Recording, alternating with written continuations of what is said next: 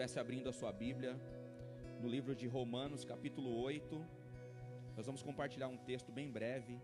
Eu gostaria que você acompanhasse aí na sua Bíblia, amém? Se você puder deixar a sua Bíblia aberta, nós vamos interagir nessa manhã. Nós estamos numa manhã de ceia, a ceia do Senhor, eu acredito que é o culto mais importante que nós temos.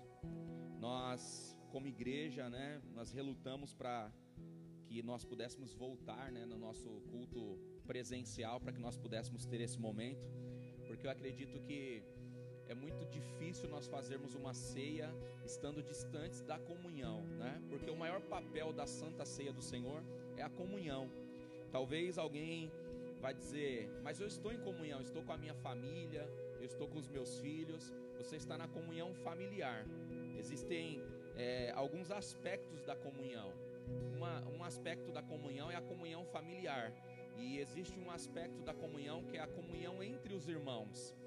E essa comunhão, nesse momento, nós não estamos tendo a oportunidade de presenciar. Embora estamos conectados, todos juntos em um mesmo sentimento, mas de corpo presente nós estamos afastados desse, desse, desse aspecto da comunhão. Então nós temos o costume de cear sempre nos primeiros, na primeira semana do mês e nós adiamos para aguardar a orientação do Ministério da Saúde, mas como se foi prorrogado a quarentena, nós decidimos nesse segundo domingo ceiar e aprove a Deus desse segundo domingo ser o nosso domingo também de celebração da Páscoa. Então, nesse domingo de Páscoa, né, é, é o domingo que nós nos lembramos sempre de Jesus, do preço que ele pagou, nós nos lembramos sempre do que ele fez por nós, mas melhor do que se lembrar do que ele fez é fazer valer a pena o sacrifício de Jesus na cruz.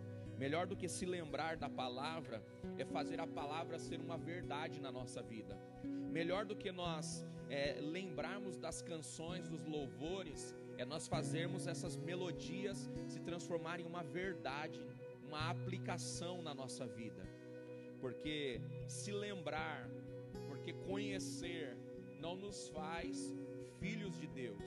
O que nos torna filhos de Deus, o que nos torna semelhantes a Jesus, é nós praticarmos a verdade dele para a nossa vida, é nós praticarmos a verdade bíblica no nosso contexto familiar, no nosso contexto social. Então é isso que nos torna parecidos com Jesus. Eu queria compartilhar com vocês o texto de Romanos capítulo 8, e esse texto, do versículo 12 em diante, ele vai falar a respeito dos filhos de Deus. E é sobre isso que eu quero falar nessa manhã. A Bíblia vai dizer, irmãos, que existe um lugar que Deus escolheu para ordenar a bênção. E que lugar é esse? Que lugar o Senhor escolheu para ordenar a bênção? O Senhor escolheu o lugar para ordenar a bênção, o lugar aonde nós estamos em comunhão uns com os outros. Atos capítulo de número 2, você vai perceber o crescimento da igreja logo após a morte de Jesus Cristo. Jesus Cristo se entrega na cruz, ele ressuscita e assim que ele termina o seu trabalho aqui na terra, a sua missão aqui na terra, os seus discípulos começam a exercer agora o seu papel e a sua função na terra. E eles começam a anunciar o evangelho, eles começam a falar do amor de Jesus. E uma das coisas que é manifesta no tempo em que os discípulos começam a pregar o evangelho é a manifestação da comunhão. A Bíblia diz lá em Atos que eles perseveravam na comunhão e no partir do pão. E nesta comunhão o Senhor ordenava a bênção. Porque nós podemos receber a bênção de Deus em vários aspectos também. Mas a bênção do Senhor, de verdade, ela é derramada sobre nós quando nós estamos em comunhão. Talvez para nós, hoje, é, não estamos sentindo um abalo tão grande diante de tudo isso que está acontecendo nos nossos dias. Talvez você ainda está trabalhando, talvez a sua conta bancária ainda não foi afetada, talvez a sua família ainda não foi afetada, todo mundo está com saúde, todo mundo está bem, Então, esse problema que nós estamos enfrentando social é um problema que você sabe que é, existe, você sabe que ele está prejudicando muitas pessoas, mas talvez ainda não afetou a sua casa, ainda não afetou a sua vida. Então, com certeza, você não consegue pensar, você não consegue agir e sentir aquilo que outras pessoas estão sentindo. Talvez para nós agora é, é cômodo esse momento, porque nós estamos aqui conectados no seu celular ainda tem uma rede de dados, na sua casa você ainda tem a oportunidade de ter internet, então você está aqui conectado conosco. Mas quantas pessoas que não estão tendo essa oportunidade agora? Quantas pessoas que durante esses dias não estão tendo mais o seu celular conectado porque tiveram que é, deixar a sua conta sem ser quitada e agora perderam a oportunidade de desfrutar da internet? Algumas pessoas não vão conseguir aproveitar desse momento porque as portas da igreja estão tá fechadas. Então, às vezes a gente vê algumas pessoas colocando frases que fazem sentido em alguns aspectos, mas não fazem sentido na totalidade. Ou seja, você já deve ter visto isso na internet. O templo fechou, mas a igreja não. E isso não é uma verdade na sua totalidade. Por quê? Se as portas da igreja se fecham, com certeza essas portas estão fechadas para algumas pessoas. Nós estamos aqui agora dentro do templo, mas se um morador de rua passar aqui na frente da igreja, ele não pode entrar para receber a palavra. Se alguém que estiver desesperado agora, tentando tirar a sua própria vida e lembrar que existe uma igreja no bairro, essa pessoa não pode entrar na igreja agora porque as portas estão fechadas. Então, as portas da igreja estão fechadas para algumas pessoas. Para quem está conectado, para quem já conhece a programação da igreja, isso não é uma verdade mas para aqueles que não conhecem, as portas ainda estão cerradas, ainda estão fechadas. Então nós precisamos, queridos, dentro da nossa vida e dentro daquilo que nós estamos vivendo, aprender a se colocar no lugar do próximo, porque senão é, nós nunca vamos nos parecer com Jesus. É muito cômodo para nós que estamos tendo é, a oportunidade de participar de um momento como esse, se esquecer daqueles que não estão tendo a oportunidade. Talvez você está aí agora do lado da sua família, talvez você está aí agora do lado dos seus filhos, e aí você está dizendo, graças a Deus, tudo está em paz na minha casa, tudo está acontecendo na minha família, mas e as pessoas que não estão reunidas em família? E as pessoas que estão espalhadas? Uma, uma, uma parte da família está em um bairro, outra parte da família está no outro bairro. Como que estão essas pessoas agora?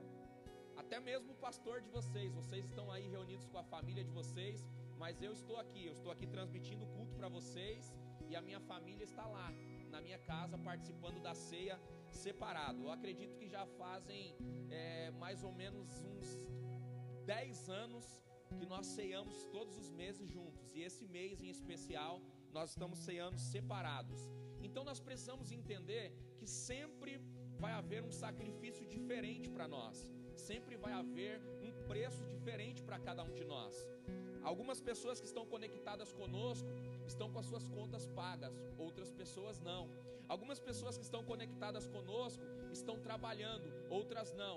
Então, antes de você fazer um comentário, antes de você liberar palavras, tente entender o contexto geral e tente se colocar sempre no lugar do outro. E assim nós vamos nos parecer com Jesus. Jesus tinha uma condição social, Jesus tinha um, uma família, ele tinha uma estrutura, mas ele sempre ele fazia questão de fazer com que as outras pessoas também pudessem desfrutar da estrutura que ele tinha, das condições que ele tinha, do amor que ele tinha, e esse é o nosso papel como igreja. O nosso papel como igreja não é olhar para nós, o nosso papel como igreja não é olhar para nossa casa apenas, o nosso papel como igreja não é deixar tudo à nossa volta bem, mas é fazer com que o bem também esteja alcançando outras pessoas, outras esferas da sociedade. Esse é o nosso papel como igreja, amém? A segunda coisa que eu queria te dizer é que o Salmo 133 vai dizer que ó quão bom e quão suave é que os irmãos vivam em união. E como igreja, irmãos, quando nós nos reunimos, a comunhão dos irmãos, a, a, a diferença entre os irmãos nos trata, a diferença entre os irmãos nos prepara, a diferença entre os irmãos nos torna seres humanos melhores. E nesse tempo em que nós estamos privados da nossa comunhão, entre irmãos, nós estamos também privados do tratamento de Deus na nossa vida. Por quê? Porque esse irmão que te persegue, ele também te trata. Esse irmão que muitas vezes é, é, não, não se parece com você, mas que é, exige de você uma mudança, ele te trata. Porque todas as vezes que você chega numa igreja de 400, 500, mil pessoas, cem pessoas, e aí você tem que cumprimentar pessoas que talvez você não tenha tanta comunhão, você está aprendendo a lapidar o seu caráter para se parecer com Jesus e aprender a ter comunhão com pessoas que são diferentes de você. Então, nesse tempo que nós estamos privados da nossa liberdade, nós estamos também retrocedendo em alguns aspectos. Você hoje não precisa cumprimentar as pessoas que você não se dá tão bem. Você hoje não precisa abraçar pessoas que talvez você não tenha é, é, é, convívio social tão próximo. E isso é um retrocesso. Mas esse momento ele serve para nós refletirmos de que é, é, de qual maneira nós precisamos nos portar quando tudo vai voltar ao normal e que tipo de reflexão nós temos que fazer agora como igreja. Então entenda uma coisa: Todas as coisas que acontecem na comunhão nos prepara para um caráter mais parecido com o caráter de Cristo. As pessoas que se levantam para te acusar, elas te obrigam a ter uma vida mais pontual. As pessoas que se levantam para falar de você, e às vezes, é, tantas, tantos momentos a gente acha ruim isso, mas as pessoas que falam da sua vida, elas te obrigam a ter uma vida mais pontual, elas te obrigam a pensar antes de você realizar qualquer tarefa, antes de você realizar qualquer ação. Quando você tem uma vida é, exposta, você se preocupa com o que você vai escrever, você se preocupa como você vai agir, e isso é muito bom, porque é isso que faz o nosso caráter ser preparado, é isso que nos torna maduros diante das adversidades, porque quando nós começamos a, a observar o que estamos fazendo, quando nós começamos a perceber se de verdade aquilo que fazemos, se isso abençoa pessoas, nós começamos a nos parecer com Jesus, porque Jesus, em todos os momentos em que ele esteve na terra, ele se preocupou com o que o outro pensava. Ele dizia assim: se comer carne escandaliza o teu irmão, então não coma. Esse é, esse é o aspecto de Jesus. E hoje é, nós vemos tantas pessoas dizendo assim: ah, o meu compromisso é com Jesus, eu não me preocupo com as pessoas, o meu compromisso não é com o homem, o meu compromisso é com Deus, e isso é impossível. Por quê? Porque quando nós falamos de Jesus, quando nós falamos da verdade, quando nós falamos de se parecer com Jesus, nós vamos ver o nosso Senhor em todos os momentos na terra, se preocupando com o outro, se preocupando com quem ele era, se preocupando em não escandalizar, se preocupando em não ferir a religião de outras pessoas, se preocupando em não ferir o coração do próximo. Então, como igreja, nós precisamos nos preparar e como igreja nós precisamos também ter esse cuidado para não ferir a fé de outras pessoas, para não ferir o pensamento de outras pessoas. Se você é evangélico, glória a Deus, mas isso não te dá o direito de criticar o católico. Se você é católico, glória a Deus, isso não te dá o direito de ferir o espírita. Nós nunca vamos conquistar pessoas ferindo aquilo que elas acreditam ser a verdade. A verdade, ela precisa ser entendida por nós. A verdade, ela precisa ser aceita por nós em amor. E jamais nós vamos conseguir isso através da crítica. Então nós precisamos entender que nós precisamos avançar como igreja para que essa verdade seja uma verdade aplicável sobre a nossa vida e sobre a vida da nossa família. E aqui eu quero finalizar em Romanos 8, versículo de número 12 em diante. Esse texto já tem falado comigo há alguns dias. No mês passado eu até compartilhei alguma coisa na igreja acerca disso. E eu queria novamente trazer isso para a nossa memória. Olha o que diz Romanos 8, versículo 12 em diante. De maneira que, irmãos, somos devedores, não há carne para viver segundo a carne. Porque se vivermos a carne, morrereis, mas pelo Espírito modificardes as obras do corpo e vivereis porque todos os que são guiados pelo Espírito de Deus, esses são filhos de Deus. Então, só são filhos de Deus aqueles que são guiados pelo Espírito. Então, olha só o que o apóstolo Paulo está dizendo.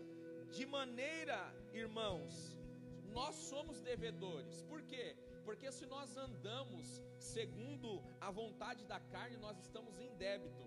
Porque se nós andamos segundo a vontade da carne, nós deixamos a natureza de Cristo em segundo plano e nós deixamos a nossa natureza humana e pecaminosa falar mais alto. Então, se nós andamos debaixo da nossa vontade carnal, nós estamos em débito com a cruz. Mas se nós andamos segundo o Espírito de Deus, então nós estamos manifestando a vontade do Pai. E aí sim, nós estamos assumindo a característica de filhos de Deus. Como que Deus pensa, irmãos? Se nós soubermos como Deus pensa, logo essa deve ser a nossa maneira de pensar.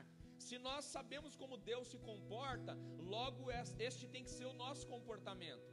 Se Jesus, quando esteve na terra, se preocupou com o outro, então você e eu precisamos nos preocupar com o outro. Se Jesus, quando esteve na terra, ele se preocupou em multiplicar o alimento para que todos pudessem comer à mesa, esse, essa deve ser a nossa preocupação. Eu não posso estar preocupado só com a minha casa, se tudo lá vai bem. Eu preciso me preocupar com a casa do próximo também, se lá tudo vai bem, porque essa é a preocupação de Jesus.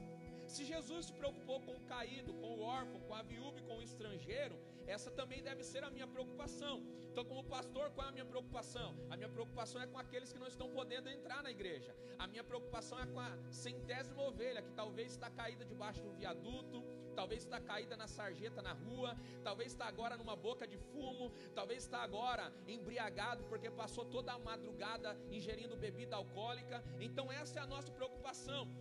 As 99 ovelhas já estão aqui conectadas. As 99 ovelhas já estão aqui recebendo o alimento do Pai. Mas agora é o tempo de nós deixarmos as 99 e irmos buscar a centésima, a centésima que está sem alimento, a centésima que está sem teto, a centésima que está sem a oportunidade de ouvir Jesus. Olha o que diz o texto,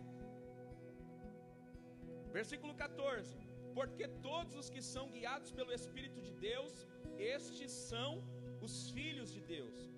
Porque não recebemos o espírito de escravidão, para outra vez estarmos em temor, mas recebemos o espírito de adoção, de filhos, pelo qual clamamos Abba, Pai. O próprio Espírito testifica com o nosso espírito que somos filhos de Deus.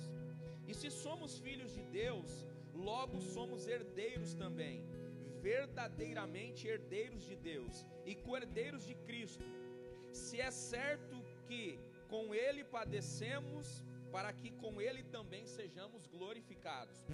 Porque para mim tenho por certo que as aflições deste tempo presente não hão de se comparar com a glória que nos há de ser revelada. Amém? Queridos, quando nós falamos de padecer nesse tempo, é lógico que nós nem podemos comparar aquilo que nós estamos passando agora com aquilo que os homens de Deus passaram no tempo passado. Nós não podemos nem comparar, por quê? Porque ainda temos liberdade para pregar o Evangelho, ainda temos liberdade para expressar a nossa vontade. Você hoje não morre por ser evangélico, você hoje não tem a sua casa apedrejada por ser evangélico, você hoje não perde os seus filhos por ser evangélico. E isso tudo aconteceu com os nossos antepassados, esses homens de Deus que sofreram e padeceram para que hoje nós carregássemos a verdade.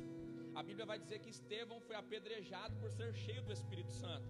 O apóstolo Paulo foi morto por transportar a verdade. Pedro foi morto por falar do amor do Evangelho. E tantos outros homens sofreram por amor do Evangelho. E nós hoje somos privilegiados. Talvez agora, igrejas fechadas, um tempo de mais privacidade da nossa fé, mas nós ainda podemos ir para as redes sociais, para as mídias. Nós ainda temos um campo vasto para alcançar. Então aquilo que estamos passando agora nem se compara com aquilo que os homens de Deus passaram. Mas isso nos faz refletir. Por quê? Porque fomos feridos na nossa liberdade porque ficamos agora em um momento de desconforto, e todo desconforto nos faz crescer, todo desconforto nos faz refletir, todo desconforto nos faz analisar se a maneira que estamos vivendo, se a maneira que estamos aplicando a nossa vida é uma maneira verdadeira de nós servirmos a Jesus. Então esse é o momento de você olhar para a sua família, esse é o momento de você olhar para a sua casa e saber se de verdade dentro da sua casa se tudo vai bem. Ontem a nossa bispa postou um, um vídeo falando que nós hoje somos a extensão da igreja. A sua casa hoje é uma extensão do reino de Deus. Por quê? Porque a sua casa hoje vai receber a ceia do Senhor. Eu quero te fazer uma pergunta. Em todo esse tempo de evangelho que você tem, quantas vezes a sua casa foi uma extensão do reino de Deus? Quantas vezes na sua casa houve pão e vinho para comunhão? Talvez essa é a primeira vez que dentro da sua própria casa você vai ter a oportunidade de participar do pão e do vinho. Talvez vai ser a primeira vez que a sua família dentro de casa vai ter a oportunidade de ceiar. Então, qual é a responsabilidade que nós temos de transformar o nosso lar em um lugar semelhante à igreja, em um lugar semelhante à casa onde o Pai fala? Se na igreja todas as pessoas que entram são alimentadas, dentro da sua casa tem que haver alimento para todos.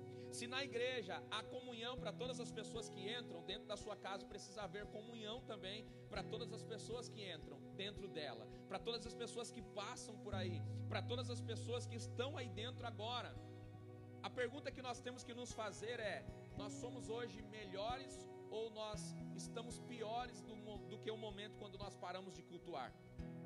Eu queria fazer algumas perguntas e eu queria que você refletisse aí na sua casa agora. Quantas vezes você abriu a Bíblia essa semana aí na sua casa? Eu sei que muitas pessoas já terminaram algumas séries novas que foram lançadas. Essa semana que passou, uma série muito esperada é, é, foi lançada e tem muitas pessoas que já assistiram todos os capítulos, porque queriam saber o que vai acontecer no final da série. Eu quero te fazer uma pergunta: você já leu toda a Bíblia para saber o que acontece no final dela? Muitas pessoas já assistiram todos os filmes do Netflix, mas talvez não leram todos os livros da Bíblia. A pergunta para nós é: nós estamos tendo tempo de qualidade com Deus ou agora nós estamos aproveitando para acordar mais tarde, agora estamos aproveitando para comer fora de hora, agora estamos aproveitando só para ter brincadeiras em famílias. A primeira semana é festa, você brinca com os filhos, tempo que você não tinha. A segunda semana é festa, você faz alimentações em famílias, mas daqui a pouco a rotina começa a ficar desgastada. E a pergunta é: nós estamos nos parecendo com Jesus ou você começou a gritar mais em casa? Ou você começou a ficar mais irritado em casa agora? Porque no começo tudo é festa. Agora, como está o nosso ânimo diante disso? Pai, você está mais paciente com seus filhos? Marido, você está mais paciente com a sua esposa? Esposa, você está mais paciente com seus filhos? Está mais cuidadosa com a sua casa? Ou a rotina já está afetando você? Essas são as perguntas que nós temos que nos fazer, irmãos, porque nós somos adaptáveis. Daqui a pouco o culto online fica cômodo para nós. A pergunta é: como igreja, nós estamos orando para que Jesus de verdade aplique aquilo que tem que ser aplicado para esse tempo? Ou nós estamos nos adaptando a essa realidade, como se essa realidade fosse a realidade que Deus desejou para nós, como se essa realidade fosse a realidade que Deus espera para a sua igreja? Você acredita que Deus te formou, te gerou e foi para a cruz do Calvário, para que hoje nós estivéssemos atrás da tela de um computador, através da tela de um celular cultuando? Foi para isso que Jesus foi para a cruz? Então são essas perguntas que nós temos que nos fazer. Por quê? Porque se nós não fizermos essas perguntas para nós, nós nunca vamos orar da maneira correta, nós nunca vamos pedir perdão dos nossos pecados, nós nunca vamos aliviar a culpa que está sobre nós, para que Jesus coloque tudo no lugar, para que Jesus de verdade estabeleça a verdade no nosso culto culto, para que Jesus de verdade organize todas as coisas que estão desorganizadas.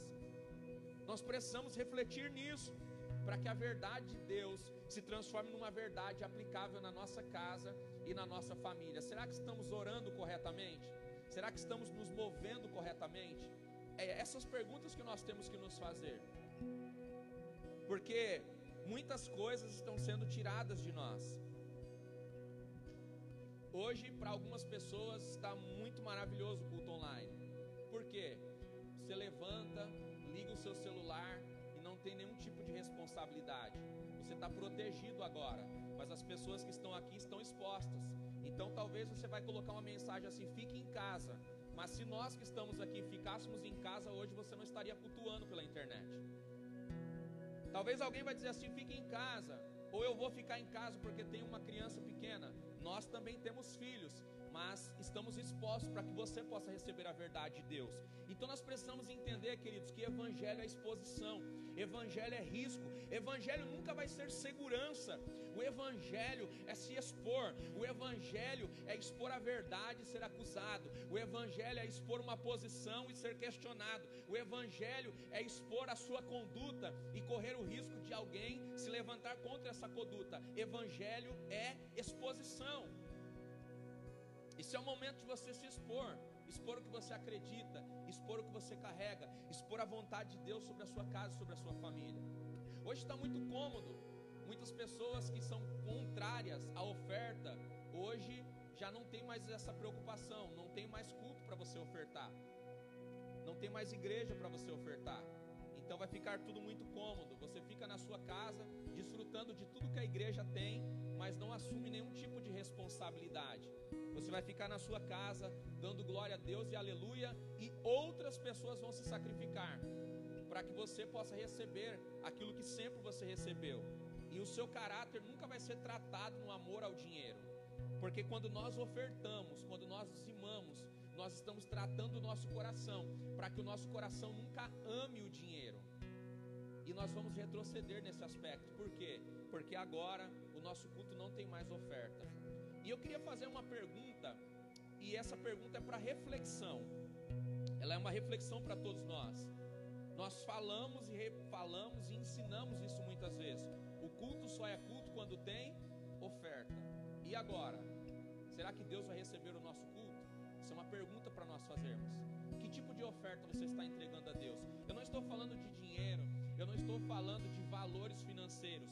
Se você é membro da IBF, você vai perceber que nós não colocamos na rede social a nossa conta bancária, nós não colocamos os banners pedindo para as pessoas dinheiro. Por quê? Porque nós precisamos entender que nada no Evangelho é por obrigação, tudo é por amor. Então, esse é o direcionamento que Deus nos deu. Se ele é certo ou errado, isso daí é, é, é, é uma vontade específica de Deus para cada um mas nós precisamos entender se nós estamos entregando para Deus a nossa oferta de adoração, o seu culto verdadeiro para Deus. Será que o seu culto de adoração é aí sentado na cama agora debaixo de um edredom, com um travesseiro atrás do seu pescoço?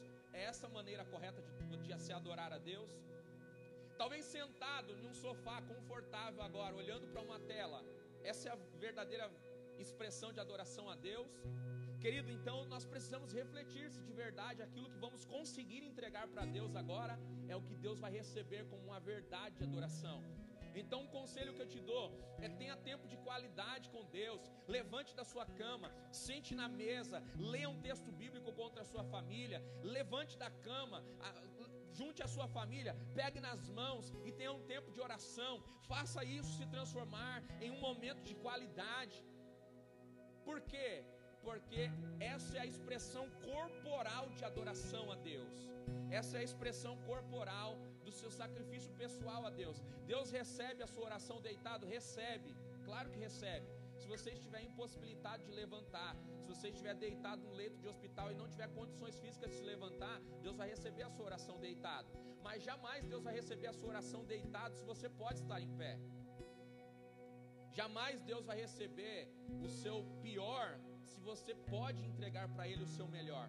Então, essa é a reflexão que nós temos que fazer. Para nós encerrarmos isso, se somos herdeiros de Deus, se somos co-herdeiros de Cristo, quais os benefícios que nós temos? Primeiro, nós ganhamos uma família, nós já falamos sobre isso. Quando você recebe Jesus, você recebe uma família. Agora, se nós recebemos uma família, quando nós recebemos Jesus, como nós estamos tratando essa família?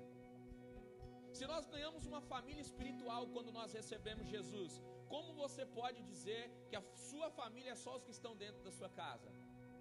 Então, nós estamos rejeitando a família de Cristo quando nós não ampliamos a comunhão para as pessoas que também estão fora da nossa casa. Porque quando nós recebemos Jesus, nós ganhamos uma família espiritual. E zelar dessa família espiritual, cuidar dessa família espiritual, ter comunhão com essa família espiritual, também é nossa responsabilidade. Se nós recebemos Jesus, agora nós somos coerdeiros de Cristo. E como coerdeiros de Cristo, hoje nós recebemos também a, as, as coisas que Jesus Cristo recebeu: afronta, adversidade, e precisamos lidar com isso. E para fechar, nós temos direito a uma promessa como herdeiros de Cristo. E que promessa? Nós temos a promessa de herdarmos a vida gloriosa com Jesus nos céus.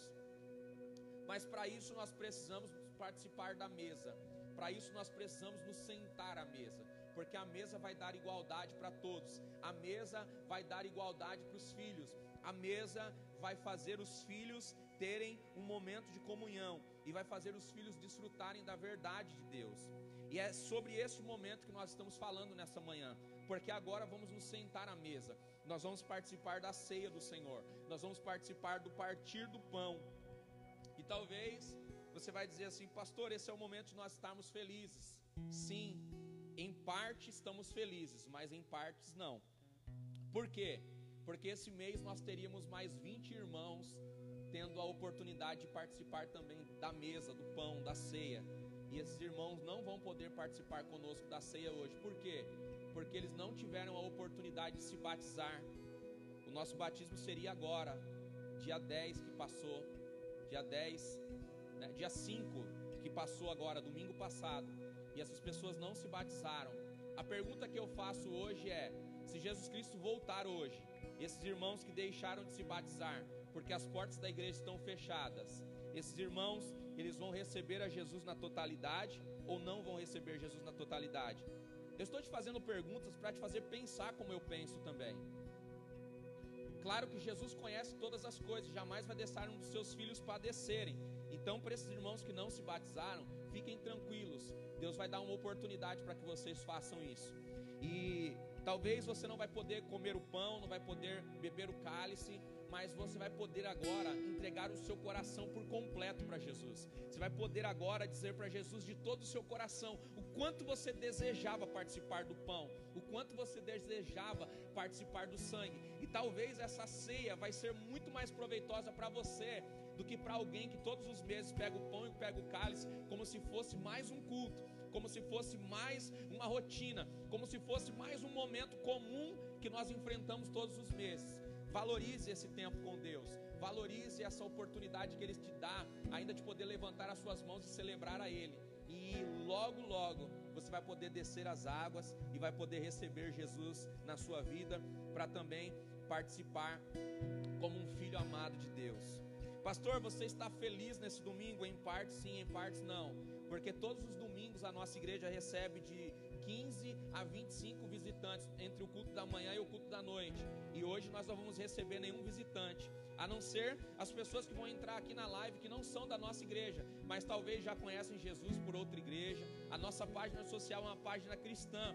Então, na grande totalidade, todas as pessoas que passam por aqui já conhecem a Jesus. E o nosso intuito como igreja é alcançar o que não conhece, é alcançar o perdido. Então, logo nós não estamos felizes, porque 25 ou 30 pessoas hoje, nesse domingo, não vão ter a oportunidade de conhecer Jesus, de entrar na igreja, de se sentar com a sua família e de ter a oportunidade de ouvir uma palavra como essa que nós estamos ouvindo agora.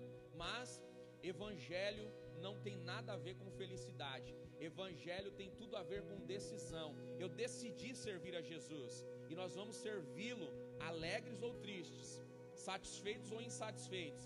Nós vamos aceitar a vontade específica dele. Mas como igreja, nós vamos orar para que aquilo que Deus quer fazer de verdade aconteça. Então eu quero te convidar a orar nesse momento, a entregar nesse momento o seu coração para Deus. Eu queria que aí na sua casa agora, você fechasse os teus olhos e fizesse uma oração de confissão a Jesus Cristo. Qual pecado que nós temos que abandonar? Qual prática nós temos que abandonar?